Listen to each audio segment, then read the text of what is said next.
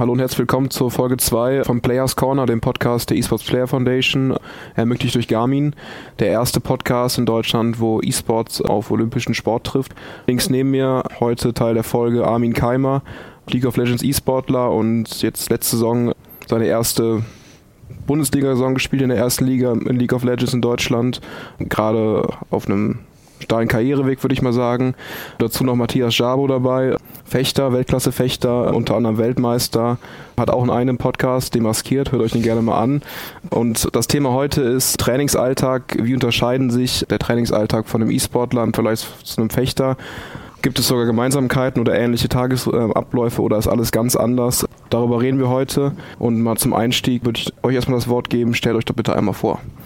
Ja, also wie du gerade schon angefangen hast, ich bin Armin Keimer, Cayman Endgame und spiele jetzt seit zwei Jahren, nachdem ich mein Abitur gemacht habe und jetzt mein erstes Jahr in der ersten Liga und jetzt mal gucken, geht es weiter nach oben, ho hoffentlich. Aber das ist so mein Anfang und hoffentlich noch viele Jahre im E-Sport. Genau. Ja, ich bin der Matthias, äh, 31 Jahre jung, also etwas älter. Mein Abi habe ich 2011 gemacht. Bin Säbelfechter, also Fechten, die Disziplin Säbel. Ja, Weltmeister, Europameister, so alles. Deutscher alles Meister natürlich auch. Alles mal abgeräumt. Einmal. Genau, und habe auch schon mein Studium fertig, habe einen Bachelor und Master gemacht, International Business Management, war jetzt elf Jahre bei der Bundeswehr als Sportsoldat. Und ansonsten geht es jetzt noch ein paar Jahre weiter, Olympische Spiele, und dann, dann gucken wir mal, was wir da machen. Armin, um das Ganze ein bisschen aufzulockern, weißt du überhaupt, was Fechten ist? Hast du überhaupt schon mal Berührungspunkte zu Fechten gehabt? Kannst du dir das überhaupt vorstellen? Also ich habe noch nie irgendwas von Fechten generell gesehen oder gehört, auch in der Schule. Nie was gemacht in die Richtung. Aber man sieht, also man weiß, dass es das gibt und manchmal mit Stöcken hat man natürlich gespielt, aber es ist kein Fechten. Aber ich habe mich ein bisschen informiert, deshalb äh, weiß ich auf jeden Fall, wer der Herr zu meiner Linken ist und weiß auch, dass er sehr gut in dem ist, was er macht. Also, genau. Was war denn dein erstes Computerspiel, Matthias? Oder spielst du überhaupt selber oder hast du mal gespielt? Eieiei.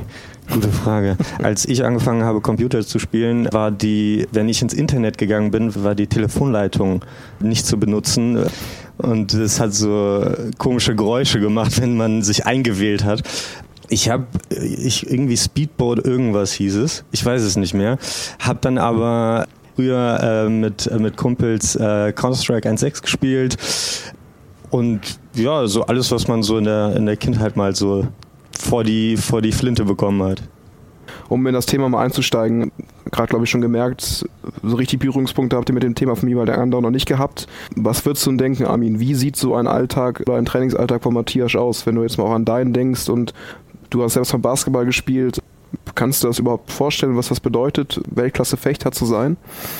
Also ich weiß jetzt nicht, ob das irgendwie komisch klingt, aber ich, ich kann mir das eigentlich so ähnlich wie meinen halt vorstellen, dass ich halt, also ich stehe halt auf und gehe erstmal spazieren, also aktiviere erstmal meinen Körper und dann frühstücke ich was und dann geht's halt eigentlich auch schon in die Vorbereitung. Vielleicht machst du dann irgendwie ein bisschen Dehnen und so und trainierst eigentlich auch schon vor dem Mittag und ich glaube, irgendwann macht man dann auch vielleicht auch eine Besprechung, wenn es dann um ein Spiel geht. Das haben wir zumindest gemacht. Und ja, wenn es dann wahrscheinlich abends oder nachmittags dann da reingeht und ja, danach ist hoffentlich eine Party oder ja, sowas in die Richtung, aber sonst wahrscheinlich auch nochmal so eine Art kleines Training danach, damit man natürlich sich verbessert und aus den Fehlern, die man vielleicht gerade gemacht hat, was mitnimmt.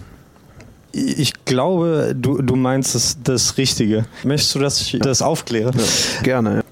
Ich kann ja mal sagen, was wir, was wir gestern gemacht haben. Also es ist ganz normal, morgens aufstehen, frühstücken und dann äh, geht es zum ersten Training, also 20 Minuten, 25 Minuten äh, Autofahrt.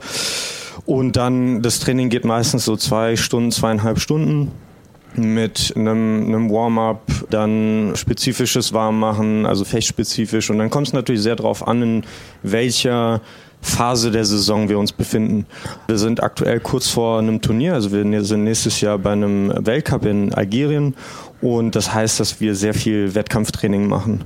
Und da geht so ein bisschen das Techniktraining dann so ein bisschen weg und dann wird viel intensiv gefochten zum Beispiel. Und dann nach dem Training ein bisschen ausdehnen, dann Mittagessen Und wir hatten jetzt beispielsweise gestern nochmal Athletiktraining von vier bis sechs ungefähr. Und da äh, fokussieren wir uns viel auf, auf Schnellkrafttraining, auf, auf Intervalle, also auch viel Ausdauer. Bei uns halt so eine Mischung. Wir müssen bei Wettkämpfen den ganzen Tag quasi fechten, aber mit sehr, sehr viel Pausen und die Gefechte, also das heißt bei uns nicht Spiel, sondern Gefechte, sind sehr, sehr kurz und sehr, sehr intensiv und sehr schnellkräftig. Und von daher ist das auch noch mit drin. Und wenn du dir jetzt die ganze Woche anschaust, haben wir noch Physiotherapie, kommt dazu, dann habe ich äh, eine Yogalehrerin, mit der ich Yoga mache. Es kommt ein bisschen darauf an, wie Zeit ist. Also wir reden hier von acht bis zehn Einheiten in der Woche, von montags bis samstags meistens, also immer zwei Einheiten, eine Einheit. Aber es gibt natürlich auch Nationen, die die Koreaner, vielleicht könnt ihr da gleich auch noch mal was dazu erzählen. Also die sind auch Nummer eins der Welt schon seit Jahren und die trainieren auch dreimal am Tag. Wobei dann natürlich die Frage ist, wie intensiv die Einheiten sind. Also, weil bei uns der Kopf eine wesentliche Rolle spielt und ich glaube, im E-Sports ist das auch so, dass nicht nur die Physis, sondern besonders der Kopf eine, den großen Unterschied macht dann in der Spitze. Du hast gerade ein spannendes Thema angesprochen. Ja, Quantität über, über Qualität scheinbar das Thema Nummer eins, gerade in Korea oder zumindest deren Angehensweise ich glaube auch, ich lüge nicht, wenn ich sage, dass es im E-Sports auch ein sehr, sehr großes Thema ist, vor allem in jungen Jahren oder auch gerade zum Ende der Saison hin, dass man halt sieben, acht, neun Stunden gefühlt am Tag spielen muss, um ein Team zu finden und so weiter. Jetzt kann man schon fast sagen, wenn wir vor 50 Jahren in Deutschland zurückgehen, mein Fußball gehen und sowas, wo auch damals brutal viel trainiert wurde und heute sportwissenschaftlich analysiert ist, dass jetzt zumindest teilweise auch Qualität besser als Quantität ist. Wie siehst du das, also auch im E-Sports bezogen? Ist das für dich ein Punkt, was sich ändern muss, Armin, oder ist das ein Thema, was branchenbezogen ist, wo man gar nicht den E-Sports mit dem Sport vergleichen kann? Also ich glaube, das ist auf jeden Fall ein sehr großes Thema und man sollte darauf achten, also ich achte zumindest darauf, dass man Qualität über Quantität setzt, aber es ist leider auch schwierig, glaube ich, für manche, besonders halt, wenn du als Kind, also hast halt die Schule gemacht, bist einfach nach der Schule nach Hause gekommen, hast halt ne, gespielt oder trainiert dann. Und wenn du dann auf einmal nicht mehr Schule hast, also dein Abi beendet hast oder gehst auf einmal ins Gaminghaus mit deinem Team, dann hast du ja diese dieses Mittelding nicht mehr die Schule. Und dann spielt man auf einmal die ganze Zeit, weil man ist ja einfach nur aus der Schule gekommen, hat nicht wirklich was anderes gemacht und dadurch nichts anderes im Leben. Und auf einmal spielst du dann trotzdem die ganze Zeit und dann fängt es halt bei manchen an, dass die einfach ja ohne Kopf wirklich weiterspielen und lernen auch gar nichts mehr. Und ab da, glaube ich, beginn, beginnt es in eine sehr falsche Richtung zu gehen, wo ich ja zum Beispiel auch sehr aufgepasst habe, dass ich einfach andere Hobbys bei mir habe. Zum Beispiel jetzt, dass ich koche oder auch meinem Hund spazieren gehe, Sport mache. Ja, damit man halt einfach den Kopf frei kriegt. Und deshalb finde ich, da muss man aufpassen, wie viel man spielt. Jetzt spielst du gerade mit so zwei Wörtern, spielen, trainieren, hast du jetzt immer wieder genannt erwähnst vor allem das Wort spielen, wenn du sagst, du, du sitzt acht Stunden vorm Computer, erwähnst das Wort trainieren im Prinzip nur, wenn ihr irgendwie zusammen im Team spielt. Braucht es dann überhaupt Spielen? Ist es dann eigentlich nicht sinnvoller, wenn ich nur sage, ich trainiere jetzt drei mhm. Stunden am Tag, setze mir ein Ziel und den Rest des Tages mache ich Sport, ich äh, spreche mit meiner Sportpsychologin und schalte ab und konzentriere mich eben drei Stunden voll auf das eine, anstatt sieben, acht Stunden zu spielen, was ja eigentlich dann auch wiederum kein Training mehr ist irgendwie. Also, ich finde es halt schwierig, weil das Training ne, würde ich jetzt eher mit dem Team nennen. Du kannst das Training eigentlich auch das individuelle Training, kannst du jetzt auch Training nennen, weil du ja auch Ziele hast und halt besser werden willst immer. Aber für mich, wenn ich jetzt Training sage, sind das eigentlich so die vier, fünf Stunden oder eher so vier Stunden mit dem Team, die du ab 15 bis 20 Uhr eigentlich jedes Mal gegen ein anderes Team hast. Aber natürlich in einem Spiel kannst du halt auch alleine in ein Game, also in ein Spiel reingehen und einfach mit irgendwelchen Zufälligen aus Europa spielen, in meinem Fall. Das ist jetzt auch Training, aber es ist, hat halt einfach eine geringere Qualität meistens.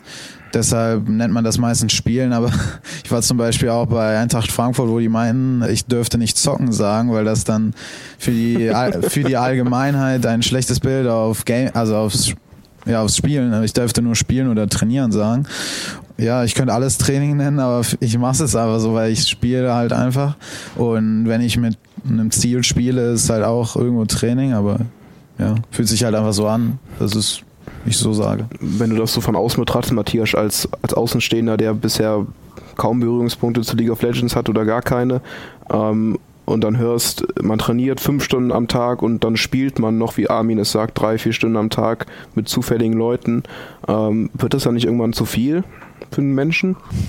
Ich versuche das so ein bisschen umzumünzen auf unseren Sport. Bei uns ist es halt recht einfach den Unterschied zu machen, weil ich kann nur trainieren und dann kann ich nicht nochmal trainieren oder nochmal spielen. Also könnte ich schon in meiner Freizeit jetzt irgendwie Fußball spielen oder, oder irgendwie Paddle-Tennis spielen oder was auch immer.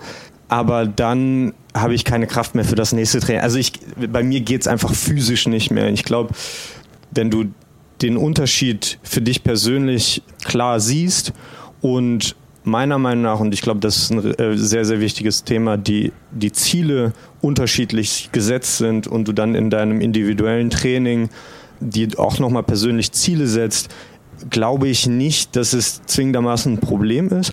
Allerdings, und, und ich musste dich auch noch kurz korrigieren, ich habe sehr wohl ein paar Jahre, habe ich ein bisschen League of Legends auf amateurhaftem Niveau sehr gespielt. Gut. Ein bisschen, äh, bisschen, Mehr als ich sogar. Ein bisschen Toplane mit, äh, ich hab, musste nochmal nachgucken. Ich habe äh, mit Jax und, und Volibear habe ich so ein bisschen rumgestümpert. Aber aus meiner Erfahrung beim, beim Spielen von jeglichem Spiel habe ich schnell Langeweile gefunden. Aber ich weiß jetzt nicht, wie du dich damit fühlst, wenn du jetzt beispielsweise acht Stunden am Tag spielst und das dann über eine lange Zeit, dass du dann die Motivation beziehungsweise das Feuer so ein bisschen verlierst, wenn du dann zu viel machst dann am Ende. Kann ich direkt. Also, ich meine, am Anfang, da wo du ja bestimmt auch warst, wo es dir dann langweilig wurde, dann da wird es ja auch irgendwann langweilig. Also du hast ja eigentlich nur Spaß daran, mit Freunden zu spielen. Wenn du dann alleine spielst, ja okay, ist vielleicht ein paar Ziele, aber kommt dir jetzt auch nicht groß wirklich was rum.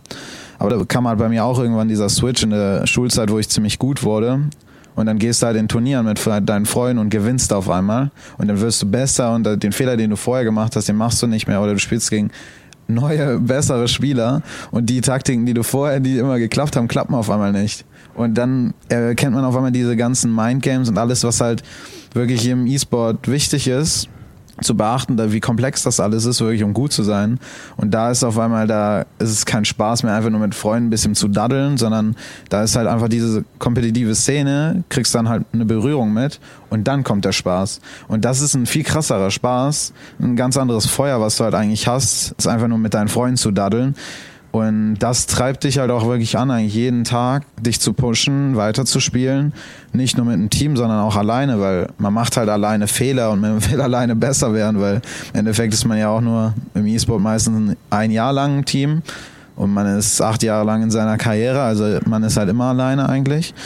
Und dann kommt halt einfach nur diese Vorstellung, da hinzukommen, gibt dir dann eigentlich schon den nächsten Dopaminschub und dann hast du halt wieder die nächste Motivation, um in das weitere Training zu gehen und dir deinen ja, Arsch abzuarbeiten, um nach oben zu kommen. Jetzt haben wir viel über spielspezifisches Training gesprochen, also im Fechten, dass du ein bis zweimal am Tag trainierst, dass du fünf bis acht Stunden am Tag spielst oder trainierst, wie man es auch mal nennen will. Welche Rolle ordnest du denn, Tiasch, im E-Sport so Dingen wie Stressmanagement, Ernährung, kognitive Leistungsfähigkeit und und und zu? Also kannst du das einschätzen? Ich glaube, dass viele Leute das, das unterschätzen, also E-Sports im Allgemeinen. Also ich glaube, dass ist nicht nur in den traditionellen Sportarten wie jetzt Fechten oder was auch immer, dass es eine große Rolle spielt. Ich glaube, das spielt auch in, in E-Sports ist, ist es extrem wichtig, dass du auch, du hast es ja eben erwähnt, mit, mit einem Psychologen gemeinsam arbeitest, dass du deine Fähigkeiten insgesamt erweiterst. Ich glaube auch, dass besonders im, im E-Sports ist vielleicht eine gesunde Ernährung und Ausgleichssport genauso wie bei mir. Wie beispielsweise im Fechten ist es sehr einseitig. Also meine rechte Körperhälfte ist so ein bisschen äh, sieht kom komplett anders aus als links, weil wir so komisch stehen. Bei dir auch so, Armin. Und deswegen müssen wir viel Athletiktraining als Ausgleich machen. Und ich glaube, dass die meisten sich E-Sports einfach so vorstellen, dass die Spieler einfach vom Computer sitzen den ganzen Tag und spielen, zocken oder was auch immer. Und dass da sonst nichts passiert und morgens, mittags, abends irgendwie Pizza gegessen wird, dann äh, vielleicht noch irgendwie ein Energy Drink. Und also ich glaube, so stellen sich die Leute das halt vor. Ne? Und wenn du dir dann eine Weltmeisterschaft anschaust, wo es um einen Haufen Kohle geht und Fame und was auch immer, natürlich brauchst du einen Psychologen, sonst machst du dir da in die Hose und kannst nicht dem Druck standhalten. Und das ist nicht nur bei uns so und ich bin mir sicher, das ist bei euch genauso. Und von daher, ich glaube, die, diese Themen Ausgleichstraining, Gymnastik, du hast es eben erwähnt, mit dem Dehnen, Aktivieren und das hört sich ja schon sehr an, dass dein Tagesablauf sehr gut durchgeplant ist und da auch eine Idee hintersteckt. Von daher glaube ich, dass es extrem wichtig ist, ja. Kannst du dem zustimmen im Prinzip oder wie siehst du so die Entwicklung auch auf der Zeitskala in den letzten Jahren? Also mit dem nachhaltiger Denken, das war ja das meiste auch, mit Psychologen und so, ist, glaube ich, besser geworden, weil sehr viele qualifizierte Leute jetzt im E-Sport die letzten Jahre gekommen sind. Das halt so LEC-Teams, glaube ich, wie Rogue, die einen sehr guten Staff haben, die da sehr viel Stärke ihrem Team geben. Ich glaube, das ist halt auch sehr wichtig, weil man hat zum Beispiel gesehen, auf ihrem Long Run in der LEC haben sie bis zum Ende, wo der Druck am höchsten ist, wo es um die Trophy geht, haben sie sich eigentlich nochmal extrem gepusht.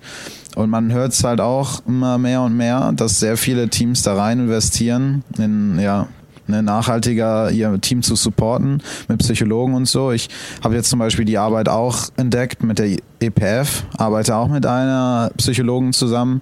Das war zum Beispiel auch sehr krass bei mir. Mein Einstieg in den E-Sport war sehr extrem, dass ich in meinem ersten Spiel so extrem gezittert habe mit meinen Fingern. Ich weiß nicht warum, irgendwie wurde meine Hand ganz kalt und ich konnte irgendwie nicht mehr wirklich drücken. Ich habe so viel Sachen ge also gemisst, sagt man im Spiel. Und das ist halt eine komplette Katastrophe gewesen. Ich wollte es gar nicht meinem Team sagen, weil dann wäre ich direkt auf der Bank gelandet. Aber ja, das habe ich dann auch mit ihr halt durchgekaut und irgendwie hat na, mit der Erfahrung und nach einer Zeit, ihrem Rat, hat das sich dann auch sehr gut entwickelt. Und nach ein paar Monaten hatte ich halt gar nichts mehr in der Richtung. Und heutzutage ist alles überhaupt perfekt. Ich kann eigentlich genauso wie im Training in den Competitive Matches spielen, ohne irgendein ja, was in die Richtung zu haben. Und da habe ich halt gemerkt, dass sehr viele Spieler, glaube ich, wahrscheinlich auch dieselben Probleme haben. Und die meisten, wenn die meisten diese Probleme und Druckmomente haben, ja, es natürlich auch Leute gibt, die das dabei helfen sollten. Und da hatte ich zum Beispiel Hilfe bekommen mit der EPF. Und ich glaube, die meisten LEC-Teams gehen jetzt in die richtige Richtung und Nationalteams auch. Und ich bin einfach nur glücklich, dass ich zu einer Zeit rein, reingekommen bin, wo es Organisationen wie die EPF gab und äh, auch schon auf dem unteren Niveau Talente eigentlich gut behütet sind. Und damit habe ich erkannt, wie wichtig das ist. Bevor wir jetzt gleich nochmal das ganze Training längerfristig besprechen, kommen wir wieder zu unserem Garmin Stopwatch-Format. Mal gucken, wie sich die beiden Jungs diesmal vorbereitet haben. Ähm, in der ersten Folge gab es ja schon ein paar kuriose Szenen, würde ich mal es nennen. Genau, ihr habt jetzt gleich 60 Sekunden Zeit, um Fragen, Matthias, für dich zu League of Legends und zur Fitness zu beantworten. Ihr könnt maximal 10 Fragen beant oder richtig beantworten. Armin, für dich, du kriegst ein paar Fragen zur Fitness und ein paar Fragen zum Fechten. Ich kann es kaum erwarten. Schlimmer als Marc kann es kaum mehr werden, von daher. okay, gut. gut. Also, ich würde mal sagen, wir fangen an mit dir, Armin. Wie oft ist Matthias Weltmeister geworden? Einmal. Richtig. Was hat mehr Kalorien? 100 Gramm Birnen oder 100 Gramm Äpfel? 100 Gramm Äpfel. Birnen. Mit welcher Waffe fechtet Matthias? Säbel. Wo ist der Kalorienverbrauch höher? Beim Inlineskaten oder Spinning? Spinning. Richtig. Was ist eine Parade beim Fechten? Also defensiver Move. Abwehr, ja, lass gelten. Ähm, welcher ist der größte Muskel? Gluteus Maximus. Der größte Rückenmuskel, richtig. Was ist der Obmann im Fechten? Oder Obmann? Keine Ahnung. Der Schiedsrichter. Welche Muskelgruppe trainiere ich mit dem Superman? Rücken. Richtig. Welche weiteren Waffen gibt es noch im Fechten? Florett und Degen. Richtig. Was steigert deine Konzentration langfristig? Nüsse oder Energy Drinks? schwierig, schwierig. Nüsse. Das ist richtig. Das waren alle zehn Fragen. Ich glaube, es war halbwegs in der Zeit. Sehr gut. danke. Oh. Dann äh, kommen wir zu den Fragen für dich, Matthias. Oh, ich glaube, ich kann nur scheitern. Wofür steht LOL? League of Legends. Was hat weniger Kalorien? 100 Gramm Aprikosen oder 100 Gramm Quitten? Quitten. Falsch. Aprikosen. Auf welcher Lane ist Armin unterwegs? Äh, Midlane. Richtig. Aus wie vielen Muskeln besteht der Mensch? 298, 426 oder 656? Das mittlere. Falsch, 656.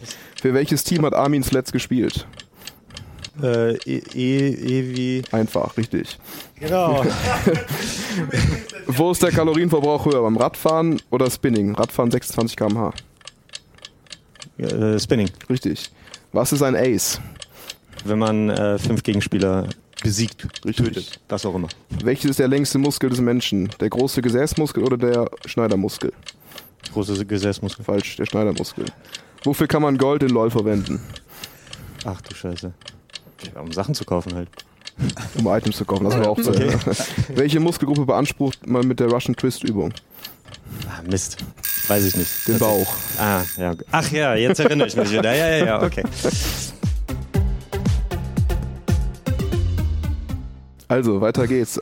Ja, ich glaube, du hast vorhin schon ein bisschen er erwähnt, dass du, oder ich habe dich so ein bisschen kritisiert, dass du Spielen und, und Trainieren irgendwie ein bisschen trennst. Das ist natürlich auch dem ja, Computerspiel, wie es auch heißt, geschuldet irgendwie. das ist jetzt eher erstmal eine Frage für dich, Matthias. Im Fechten gibt es Weltcups, es gibt alle vier Jahre Olympischen Spiele, es gibt Weltmeisterschaften, Europameisterschaften und und und und.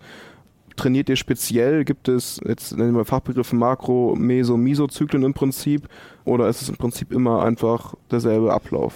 Wir planen meistens für uns persönlich als Sportler, je nachdem wie gut du bist, planst du vier Jahre, immer in, in dem Rhythmus von den Olympischen Spielen.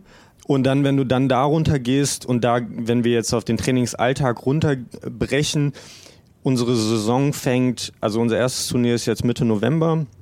Vorbereitung beginnt aber schon im September, Anfang September und die Saison geht bis Ende Juli. Also wir haben unser letztes Turnier, das ist die Weltmeisterschaft im Juli. Dann kommen sechs Weltcups und drei Grand Prix dazu. Das ist immer ähm, so drei, vier Tage Wettkampf. Und im Grunde genommen beginnt die Vorbereitung mit einer athletischen Vorbereitung, also sehr, sehr viel Grundlagentraining, die Kilos, die man jetzt im Urlaub wieder sich angegessen hat, dann wieder runterkriegen und am Anfang machen wir dann sehr viel Techniktraining. Wir haben sehr viel Training einzelne nur mit dem Trainer. Und ich meine, ich bin jetzt 31, mache den Bums ja schon keine über 20 Jahre und ich weiß, wie die Technik aussieht, aber du musst halt und ich bin mir sicher, im E-Sport ist das ähnlich, wenn du lange Zeit nicht trainiert hast, dass du dann wieder ein bisschen reinkommen musst, ein bisschen Gefühl dafür kriegen musst. Und das ist bei uns genau das gleiche, Techniktraining. Dann machst du sehr viel Beinarbeit, so ein bisschen wie im Boxen oder auch im Badminton. Und dann kommst du äh, zum, zum Training mit einem richtigen Gegner, also mit deinem Trainingspartner meistens. Und dann je näher es zu den Wettkämpfen geht, desto mehr Wettkampftraining machen wir. Also wir machen genau diese 15 Treffer pro Gefecht, die wir im, im Turnier haben, machen wir genauso im Training. Und ich rede von 5, 6, 7 Gefechten. Und du bist bei uns angewiesen auf, auf Trainingspartner. Also es ist ein Individualsport, also ich fechte alleine auf der Bahn. Aber ohne mein Team, ohne meine Trainingspartner, ohne gute Gegner, vielleicht auch aus dem Ausland, wären wir nicht so gut, wie wir jetzt aktuell sind. Und das ist so ein bisschen schwierig bei uns, dadurch, dass wir Europameisterschaft und Weltmeisterschaft jedes Jahr haben und unmittelbar hintereinander, ist es schwer, die Europameisterschaft als Saisonhöhepunkt überhaupt ernst zu nehmen, weil wir die Weltmeisterschaft unmittelbar danach haben, was der Saisonhöhepunkt ist und in vielen Sportarten, wie zum Beispiel in der Leichtathletik, wo nicht jedes Jahr EM und WM ist, ist die Europameisterschaft eigentlich die. Und das ist halt so ein bisschen, bisschen schade, weil ich glaube, eine Europameisterschaft, Europameister zu werden, ist was extrem Besonderes und das wird bei uns dann so ein bisschen unter den Teppich gekehrt. Das hast du gerade erwähnt, es gibt eine Vielzahl von Turnieren bei euch in der Fechtsaison im Prinzip und jetzt um vielleicht auch mal einen anderen Sport zu ziehen, ich gehe mal in den Biathlon, da haben wir das ganze ganzen Winter über Weltcups und am Ende ist es die Weltmeisterschaft am Ende, die da dazu kommt. Das sind ja zwei verschiedene Dinge, aber auch von, von der Prestige her wahrscheinlich ähnlich. Wie setzt denn du da deinen Formschwerpunkt im Prinzip? Sagst du, ich will bei der Weltmeisterschaft nur in Topform sein oder will ich bei allen sechs Weltcups in Topform sein? Ja, also bei, bei uns muss man unterscheiden, also es ist ein bisschen missverständlich, weil der Begriff Weltcup wenn du jetzt an Fußball denkst, ist es ja die Weltmeisterschaft. Ja. Und bei uns sind es ganz in Anführungsstrichen normale internationale Turniere. Darüber stehen die Grand Prix, so ein bisschen wie, wie im Tennis. Und dann kommt EM und WM. ist interessant, die Frage ist gut, weil tatsächlich kannst du am Ende der Saison Weltcupsieger beziehungsweise Erster der Weltrangliste sein. Oder du kannst auch Weltmeister sein. Also du kannst auch beides gleichzeitig sein, ja. logischerweise. Die Frage ist, wenn du Weltcupsieger wärst im Einzel, dann bist du ja theoretisch der konstanteste Fechter über die ganze Saison gewesen. Und dann ist natürlich die Frage, ja gut, also was ist besser, aber theoretisch für uns zählen die Medaillen, also Weltmeisterschaft. Auch aus eigener Erfahrung gelingt es Sportlern einfacher, auf den einen Punkt im Topform zu sein oder ist es auch für manche sogar einfacher, alle zwei Wochen bei den Fili Weltcups oder Grand Prix dann in Topform zu sein? Ich glaube, es ist einfacher bei den Weltcups obwohl, nee, die konstant zu halten ist extrem schwer. Aber wenn wir jetzt beispielsweise von Olympischen Spielen jetzt mal als besonderes Event, vielleicht als, als Vergleich zu einer Weltmeisterschaft jetzt bei League of Legends, auf den Tag, alle vier Jahre, auf den Tag fit zu sein, ist extrem schwer. Die meisten, die da hingehen, kacken ordentlich aufs Brett. Also die, die, die, die, die schaffen es nicht, so ein bisschen, wie du das erklärt hast, die gehen da hin und die haben die Buchse so voll, die sind so am Zittern, weil so viel davon abhängt, dass die genau an diesem Tag Leistung bringen. Und ich meine, wir reden von fünf bis zehn Minuten, solange wie ein Gefecht geht. Der, der Grad zwischen Sieg und Niederlage ist sehr, sehr schmal. Also du kannst wirklich so schnell verlieren, dass, das merkst du gar nicht. Von daher glaube ich, insgesamt jetzt auf die Weltcup-Saison eine Konstanz zu halten, ist extrem schwer. Aber jetzt bei Olympischen Spielen zum Beispiel, da irgendwie den Kopf da zu haben, weil du das einfach nicht trainieren kannst. Du kannst die Anspannung aus, aus Weltcups, aus Grand Prix, aus Weltmeisterschaften trainieren, aber du kannst die Anspannung bei Olympischen Spielen nicht trainieren, wenn auf einmal die ganze Welt zuguckt. Ich glaube, das ist auch eine gute Überleitung zu Armin. Wenn man jetzt mal in die Prime League geht, in, ins Universum von League of Legends, spielt mal mindestens oder ihr spielt zwei Spiele pro Woche im Prinzip, immer Best of One. Best of One, ja. Best of One, genau. Dazu kommen drei bis fünfmal die Woche noch Scrims, wo ihr drei bis fünf Stunden, wie du schon gesagt hast, dazu ja. noch spielt. Und es baut ja irgendwie alles aufeinander auf. Also wenn ihr jetzt in der Prime League gut performt, spielt der EO Masters und und und und, könnt eben Europapokalsieger irgendwie in Europa werden im Prinzip. Wie gehst du an dieses ganze Thema ran? Leistungssteuerung, wann bin ich in Topform? Wie bereite ich mich darauf vor? Ihr habt ja auch eine deutlich kürzere Offseason, würde ich mal behaupten, als im Fechten. Erzähl doch mal ein bisschen eigentlich ganz krass, wenn ich jetzt so den Vergleich zu seiner Leistung, also er denkt ja auch in diesem Vier-Jahre-Rhythmus. Und im E-Sport ist das ganz anders, weil du ja eigentlich nur ein Jahresverträge hast. Ja, in einem Jahr musst du halt alles erreichen, sonst bist du halt weg vom Fenster und kriegst vielleicht kein Team mehr danach. Deshalb ist es halt wichtig, auch am Ende gut zu sein, aber da komme ich gleich nochmal drauf zu. Es fängt halt an mit dem Spring Split am Anfang. Der beginnt schon ganz früh, ist halt Januar und da musst du halt schon direkt eigentlich Ende des Jahres, obwohl da sehr viel Freizeit ist, bist eigentlich in der Offseason, nicht viel mit dem Team trainiert, auf einmal geht's direkt rein im Januar und ja, die meisten sind da in einer nicht so guten Form, weil sie einfach sehr lange nicht trainiert haben, weil davor halt sehr viel Feiertage waren und halt die Offseason. Und dann so langsam geht's halt in den Spring Split rein. Über die Monate ist man dann, glaube ich, ganz gut zu der Europameisterschaft nach dem Spring Split, also so April. Und in der Europameisterschaft sind die besten Teams aus jeder Nationalliga. Und da sind, glaube ich, schon die besten in einem sehr guten Hoch. Und dann, was aber noch viel wichtiger ist, eigentlich die nächste Europameisterschaft im Jahr. Und die ist eigentlich im Sommer, also im Summer Split danach. Und da hat das Team halt schon ein halbes Jahr lang und daher das Team erst im Spring Split ja seit einer Woche zusammen ist, sind die dementsprechend auch, spielen sie auch so. Und im Summer Split haben sie eigentlich den Peak, da haben sie das halbe Jahr zusammen gespielt. Und da sind eigentlich alle in, einem, in einer extrem guten Form, auch als Team, nicht nur als Einzelspieler. Das ist halt, glaube ich, würde ich sagen, der Unterschied. Und dann geht's da wirklich in die Europameisterschaft und wer da ganz oben mitspielt, wird dann auch in die LEC kommen. Das ist sozusagen die europäische Liga, anstatt jetzt die Nationalliga, wo ich spiele das ist halt immer sehr wahrscheinlich, wenn man dort spielt, dass man auch ja, Europa-Level dann spielen wird danach im nächsten Jahr. Und da würde man sagen, dass man eigentlich alles durch hat. Und dann kommt aber noch, nee, man kann nicht in den Urlaub gehen. Leider läuft der Vertrag nämlich im November aus.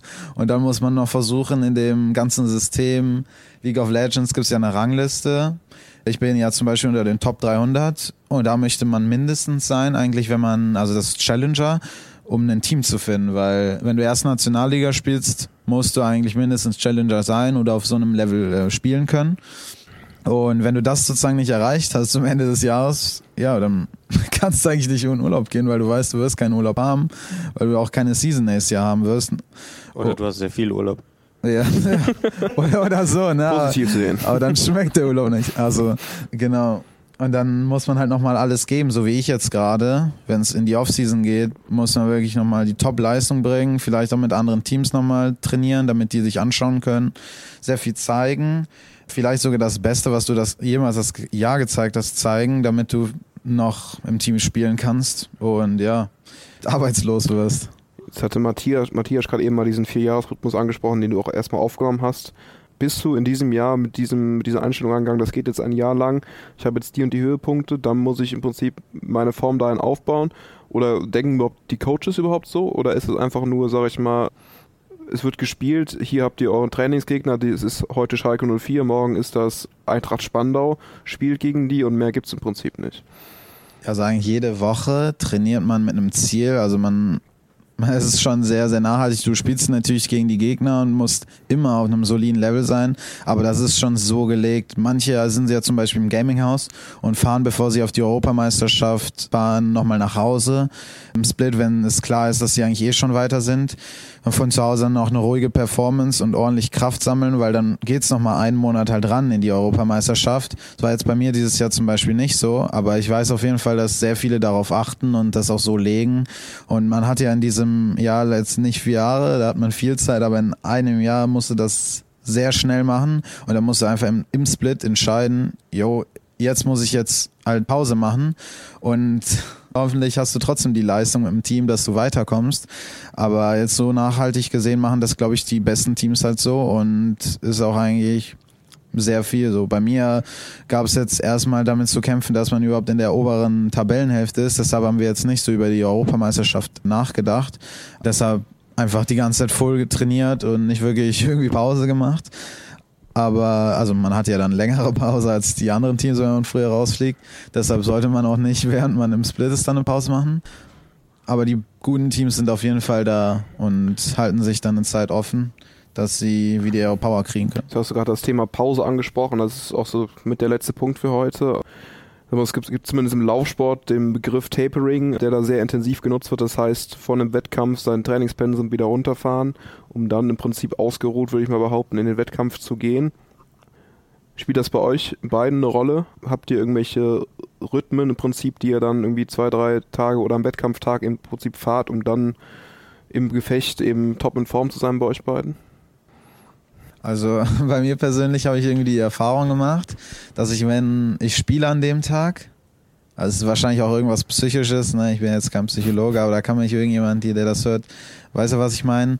Wenn ich das Spiel lange, lange nicht spiele, habe ich irgendwie umso mehr Bock drauf. Also ich, ich, ich mache mir da sozusagen einen Entzug vom Spiel, um an dem, an dem äh, Turnier auf einmal richtig Lust zu haben und auf einmal habe ich da die beste Performance die ganze Woche lang, weil ich halt die ganze Woche mir eigentlich keinen Entzug nehmen kann. Ich muss ja die ganze Zeit weiterspielen. Und deshalb mache ich mir sozusagen an dem Trainingstag einfach eine Pause, weil ja nichts wirklich ansteht, kein Training. Ich weiß jetzt nicht, ob man das Tapering nennen kann, aber ich, ich versuche auf jeden Fall in diese Richtung zu gehen und habe da auch eigentlich so mein, meine Höchstleistung immer gefunden und mache das auch so weiter. Ganz kurz, stellst du das auch als Trend fest im Prinzip im E-Sports, dass auch jetzt Spieler erkennen, okay, da muss ich mal eine Pause machen oder bist ja. du da eine der positiven Erscheinungen? Ich glaube, der Matchday ist das Wichtige bei vielen Spielern. Aber ich weiß jetzt nicht, ob die viel, viele eine Pause machen. Ich glaube eher nicht. Die spielen halt und die meisten sollten sich auch warm-upen. Also es ist ja immer wichtig, ne? Aufgewärmt, so wie sich zu dehnen oder so. Man sollte halt einfach mit einem Kopf schon mal drin sein. Das mache ich ja zum Beispiel auch. Ich mache halt eine Pause, es machen vielleicht ein paar, aber ich glaube, die meisten auch das höchste Level spielt halt einfach, selbst an dem Tag, trainiert sogar vielleicht noch. Also ich glaube, das ist noch nicht in so einer guten Richtung, aber ich könnte mir jetzt auch gar nicht die perfekte Richtung vorstellen, weil man muss halt auf sich selbst achten und wenn man irgendwie denkt, ja, das hat jetzt nicht so gut geklappt, ja, beim nächsten Mal sollten wir uns doch aufwärmen, ist man halt immer so ein bisschen beißen, versucht was zu ändern und das werde ich halt so weiterhalten. Ich finde deinen Punkt mega interessant, weil das bei uns auch ähnlich ist. Wir machen es nicht so bewusst. Also für mich als Gefühl auch, wenn ich jetzt zwei, drei, vier Tage zwischen letztem Training oder dem, dem Wettkampf nicht gefochten habe, dann habe ich schon ordentlich Bock und das, das sehe ich genauso. Also ich finde das, ich das sehr spannend, weil man das wirklich übernehmen kann. Bewusst machen wir es schon. Also wir, wir beispielsweise jetzt den nächsten Montag und, und Dienstag, wo wir noch zu Hause sind, werden wir nicht mehr so intensiv trainieren. Aber wir haben jetzt nicht so das ganz konkret wissenschaftlich eruiert, dass wir jetzt irgendwie drei Tage vorher machen wir das nicht mehr oder zwei Tage vorher wird jetzt oder ein Tag vorher wird jetzt irgendwie nur Kohlenhydrate gegessen oder so, um die Kohlenhydratspeicher aufzufüllen, was auch immer.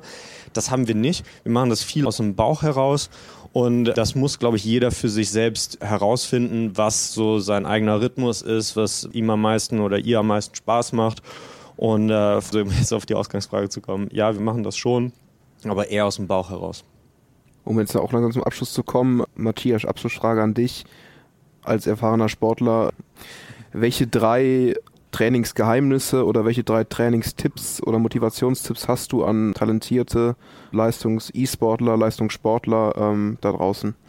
Also tatsächlich habe ich mir nichts irgendwie überlegt, was das Rad neu erfindet, weil ich glaube, wenn du die Frage bei Google eingibst, dann kriegst du schon irgendwie zig Antworten für mich persönlich, und, und das ist so ein bisschen dahergesagt, aber wirklich Ziele setzen, Zwischenziele, Meilensteine, natürlich neben dem großen Ziel, einfach Zwischenziele und Step by Step gehen und wirklich Geduld haben.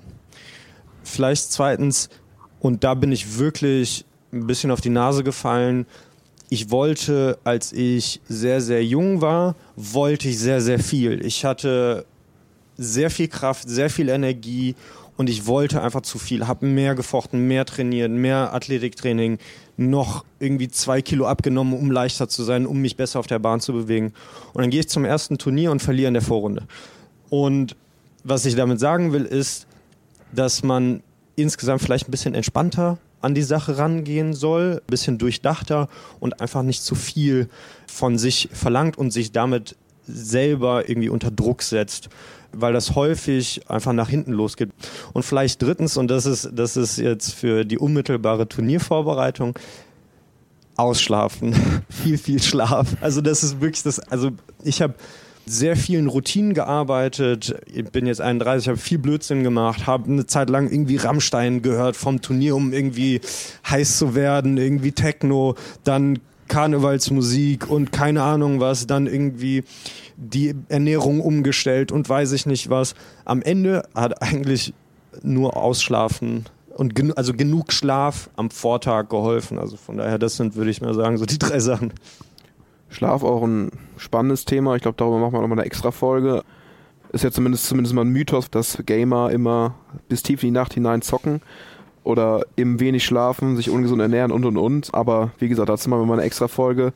Vielen Dank wieder fürs Einschalten. Ich glaube, wir haben gemerkt, es gibt kein perfektes Trainingsrezept. Hört auf euch selber, achtet auf euren Körper im Prinzip und befolgt vielleicht auch mal die Tipps von Matthias. Ich glaube, die waren sehr hilfreich. Und ansonsten freuen wir uns, wenn ihr, wenn ihr wieder in der dritten Folge einschaltet. Dort zu Gast dann unter anderem Robin Salat, ein Profi-Counter-Strike-Spieler. Ich danke euch. Danke. Sehr gerne.